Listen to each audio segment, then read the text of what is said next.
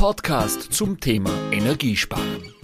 Interessante Persönlichkeiten aus der Branche. Herzlich willkommen zur neuen Ausgabe von Installateur TV Podcast. Mein Name ist Herbert Bachler Heute bei mir zu Gast ist der Diplomingenieur Matthias Gemeinhardt aus Oberkotzau in Nordbayern. Guten Morgen, Matthias. Ja, guten Morgen. Servus, Herbert. Lieber Matthias, ich freue mich heute ganz besonders. Du bist ja auch ein ganz helles Licht am SAK-Markt. Du bezeichnest ja dich und dein Unternehmen als regionaler Marktführer im Bereich erneuerbaren Energien.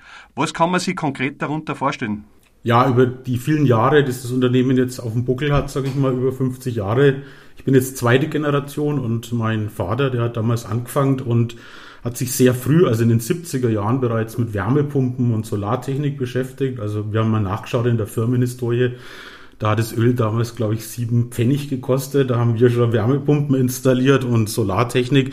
Und diesen Know-how-Vorsprung haben wir natürlich weiter ausgebaut. Und heute ist unser Kerngeschäft mit ja, knapp 50 Mitarbeitern alles, was erneuerbare Energien sind. Also Wärmepumpen, Solartechnik, Photovoltaik, Biomasse, Stromspeicher, inzwischen Ladestationen für Elektromobilität. Also dieses ganze Spektrum decken wir heute ab und mit dem Fokus ein Zweifamilienhausbesitzer. Also wir machen wenig für die Industrie, wir machen gar nichts für den Staat, sondern wirklich selbstbewohntes ein Zweifamilienhaus und da sind wir gut und da sind wir fit und da generieren wir auch unsere Aufträge. Diese Frage habe ich mir auch aufgeschrieben. Ein- und Zweifamilienhäuser, das habe ich schon rausgenommen. Was ist der eigentliche Grund? Kann man da zum einen mehr Geld verdienen? Ist es das, dass du auch da noch in die Planung reingehen kannst oder warum diese Spezialisierung?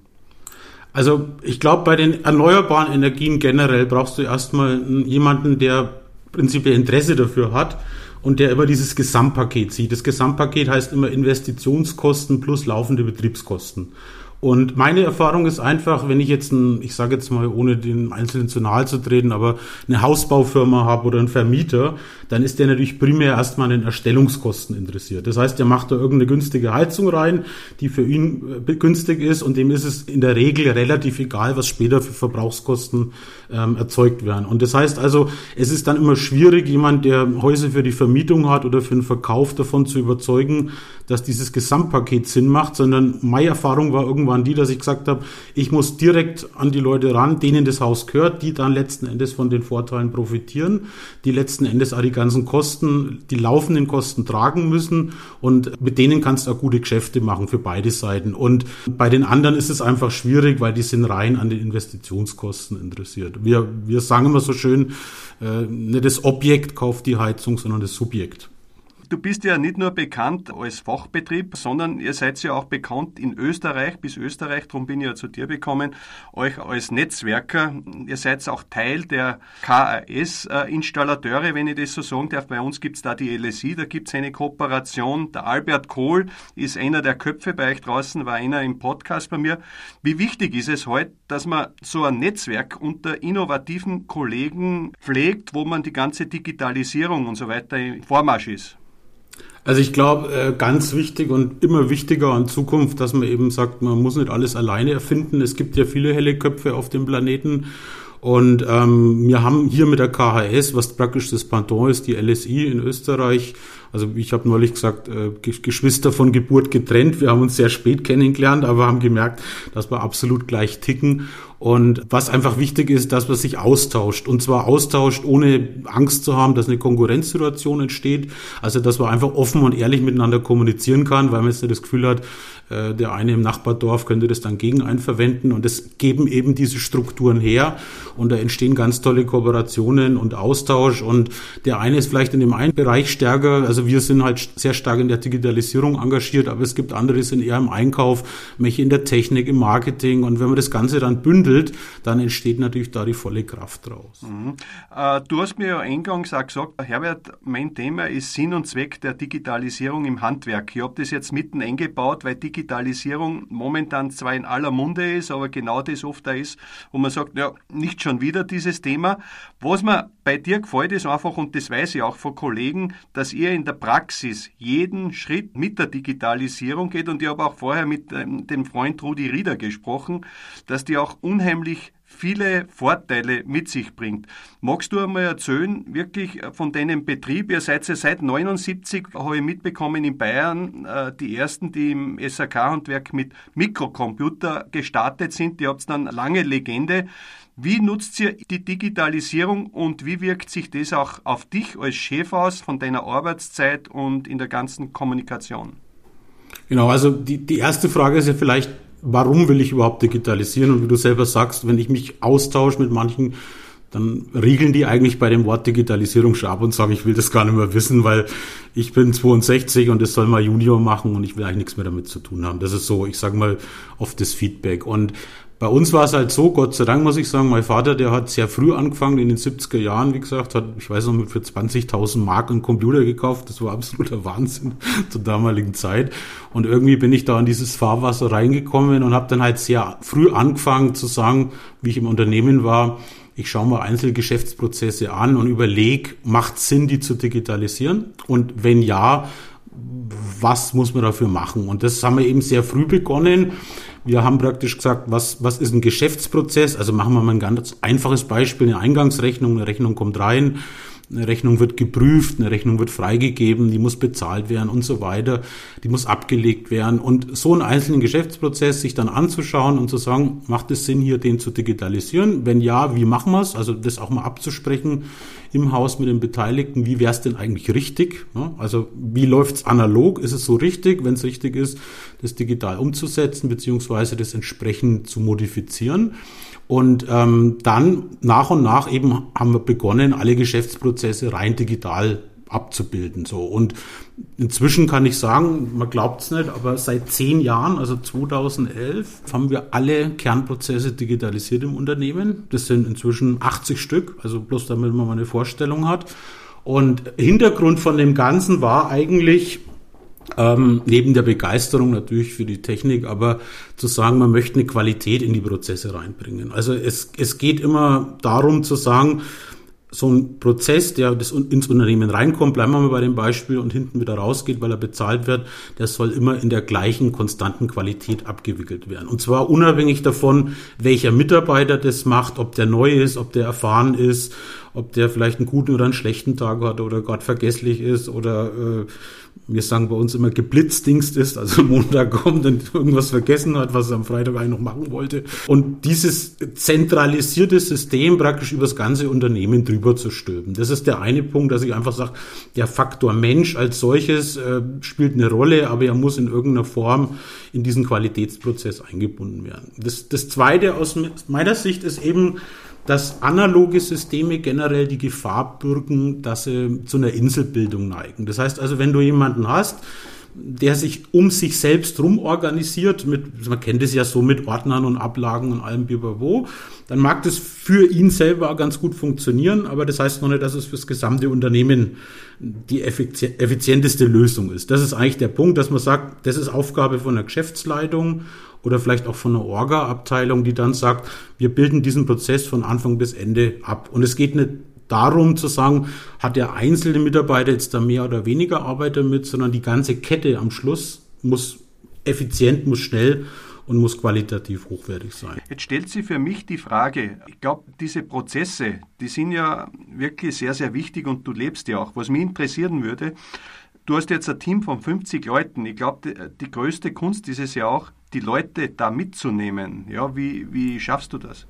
Naja, du musst natürlich am Anfang, ich sage jetzt mal, Anreize schaffen, dass sie auch einen Mehrwert erkennen. Also es nützt jetzt nichts, als Chef zu sagen, wir digitalisieren jetzt irgendwas, was vorher gut funktioniert hat in der analogen Welt, sondern du musst irgendwo als Einstieg, um das Ganze vielleicht ein bisschen anzufixen, sage ich jetzt mal, äh, mal einen Geschäftsprozess entwickeln, der einfach vielleicht für alle plausibel ist, einfach ist und dann, wo jeder sagt, da habe ich was davon. Also wir haben das zum Beispiel damit gemacht, ein, ein ganz beliebter Geschäftsprozess bis heute ist der Urlaubsantrag. Ne? Also wenn man sich jetzt vorstellt, in der alten Welt, die mussten da irgendeinen Zettel ausfüllen, der musste irgendwie an die Firma kommen, ähm, dann musste das jemand prüfen, dann ist der irgendwie in einem schwarzen Loch verschwunden und dann hat man nachgefragt, ist denn der Urlaub, geht es jetzt, kann ich da in Urlaub gehen? Ja, nein.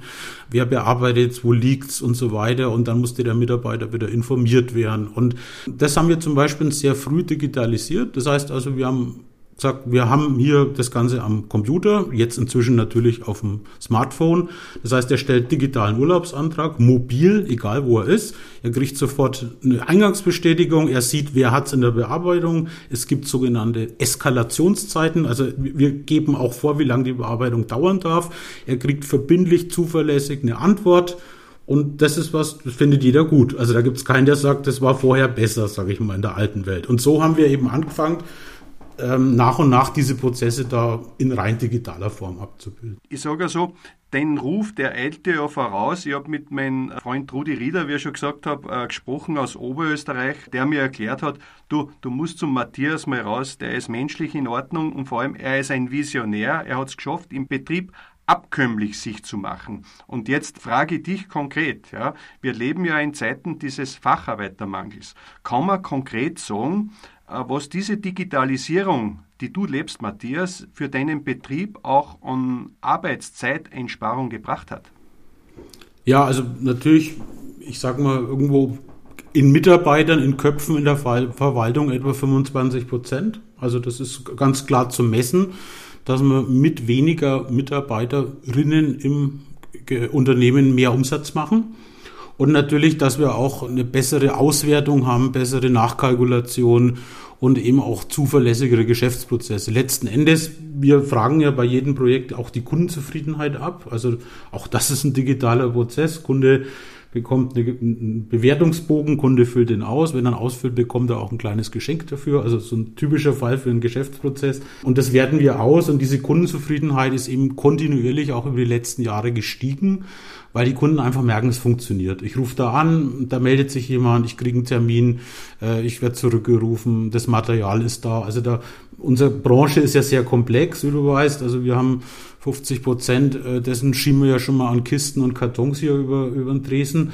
Und das muss natürlich am Schluss alles funktionieren. Und der Kunde weiß nicht im Einzelnen, was wir machen, aber er sieht halt am Ende, es hat funktioniert. Und das ist, glaube ich, das, was das, das Ausschlaggebende bei allem ist oder bei jeder Überlegung zu sagen, was kommt beim Kunden davon an und wie bewertet er diese Leistung. Und das ist das, was wir letzten Endes erreicht haben, dass wir eine sehr hohe Kundenzufriedenheit erzeugt haben und auch, dass Mitarbeiter inzwischen so weit sind, dass es sich eigentlich umgedreht hat, dass Mitarbeiter von selber kommen und sagen, Dafür bräuchten wir jetzt mal einen ordentlichen Prozess. Also früher habe ich gesagt, das müssen wir mal machen. Inzwischen ist es umgekehrt. Der Mitarbeiter sagt, aktuelles Beispiel, diese ganzen neuen Förderanträge, die wir jetzt haben in der Branche für, für einen Austausch Öl-Gasheizung, dann heißt ja, das können wir nicht einfach so machen, da brauchen wir einen strukturierten Prozess dafür. Ist der Antrag gestellt, ist der Antrag genehmigt, ist der Zuwendungsbescheid da, kann der Auftrag erteilt werden, wann können wir es einbauen und so weiter. Und das bilden wir heute eben darüber ab. Ist es tatsächlich so in der Realität, dass aufgrund dieser Prozesse, die du geschaffen hast, du sagen kannst, ich sage jetzt ganz salopp, du kannst dir auch einmal in Ruhe einen Urlaub leisten oder so wie der Rudi sagt, du steuerst dein Unternehmen auch von der Ferne, wenn du einmal irgendwo bist, du hast es eigentlich gut im Griff? Also den Urlaub konnte ich mir hoffentlich schon vorher leisten. Aber ganz konkret, seit Corona bin ich im Homeoffice. Ich habe momentan in der Firma nicht mal ein richtiges Büro, sondern nur so ein, ich habe also mein offizielles Büro aufgegeben für einen guten Mitarbeiter weil ich gedacht habe, ich als Chef brauche eigentlich am wenigsten ein gutes Büro, weil ich sitze die meiste Zeit im Homeoffice, jetzt übrigens auch. Das heißt, ich bin eigentlich seit einem Jahr äh, relativ selten in der Firma und dafür läuft es erstaunlich gut. Und ähm, das war jetzt, mir ging es nicht darum zu sagen, ich sitze nicht in der Firma, aber wir haben halt jetzt zum Beispiel in dieser Corona-Zeit gesehen, ähm, ich hatte Zeiten, da waren drei Viertel der Mitarbeiter von der Verwaltung zu Hause. Also ich bin da mal nachts oder tagsüber durch die Gespensterbüros gelaufen, da war keiner mehr da. Und ich finde es schon toll oder es hat mich fasziniert, dass wir im Prinzip ein Jahr ohne physische Anwesenheit einfach alle Geschäftsprozesse zu 100 Prozent am Laufen haben. Löhne sind gezahlt worden, Bestellungen sind gelaufen, Lieferanten sind bezahlt worden. Es war nichts, es ist nichts liegen geblieben. Es ging einfach weiter, obwohl keiner mehr da war, weil alle im Homeoffice waren, weil wir komplett durchdigitalisiert werden, weil wir kein physisches Dokument brauchen zum Arbeiten. Und das hat mich dann schon bestätigt zu sagen, ähm, das war natürlich jetzt nicht die Intention von dem Ganzen, aber da kam jetzt Corona, ich sage jetzt mal auf wie es bei den Technikern heißt, Proof of Concept, also es funktioniert. Und das fand ich schon toll, dass man dann sieht, die, diese, ja, ich sage mal, diese Wurzeln, die wir gelegt haben, die haben sich dann entwickelt und jetzt geht's halt auch dazu. Das heißt, das habe ich eigentlich schon oft gehört, dass äh, Corona auch sehr viel aufzeigt äh, oder aufgezeigt hat, was in Unternehmen gut und weniger gut läuft. Gell? Das höre ich da auch ganz gut raus. Definitiv, ja. definitiv. Matthias, äh, ich habe ja unlängst auch den Ivan bei mir gehabt von Schadendienst 24. Ja, ich glaube, ihr betreut dieses Spektrum auch mit.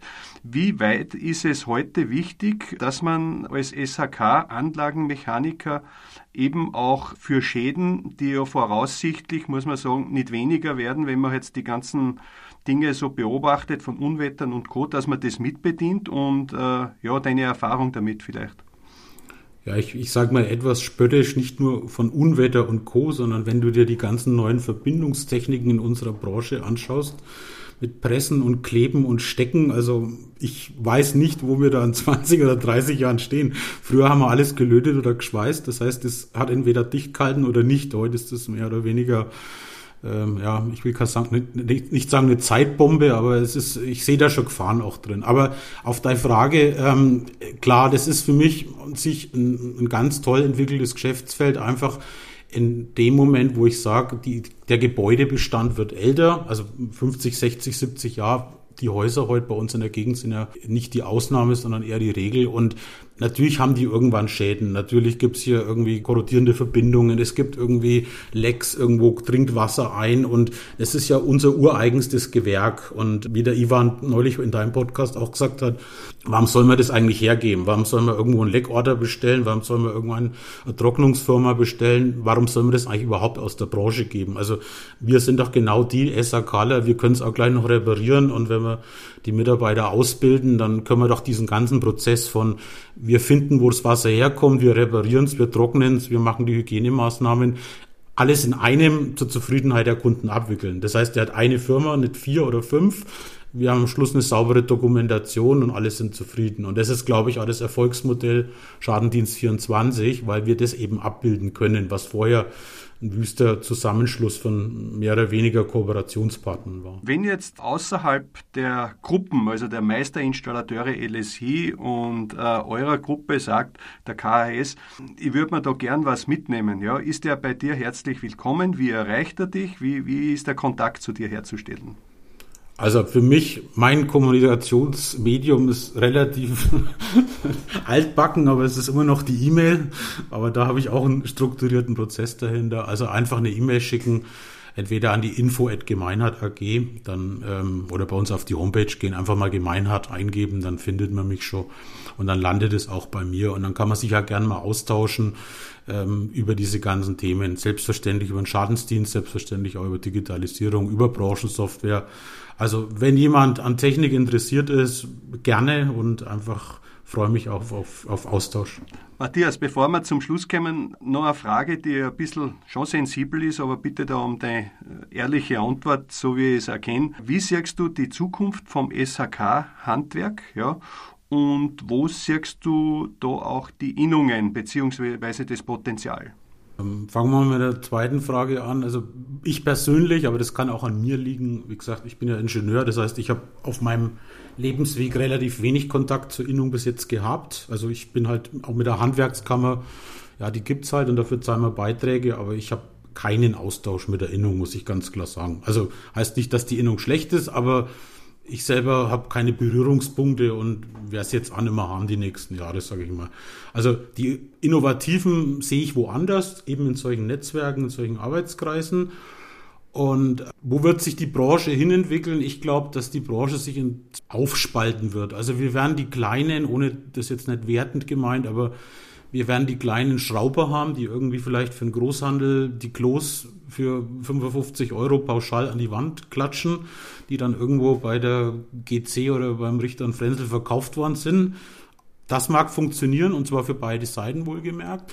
Und ähm, es wird diese sehr innovativen, technisierten Firmen geben, zu denen wir hoffentlich dazuzählen, die eben Komplettlösungen anbieten. Also gerade im Bereich erneuerbare Energien. Also Klima ist ja ein Riesenthema. Jetzt Corona ist vorbei, gefühlt.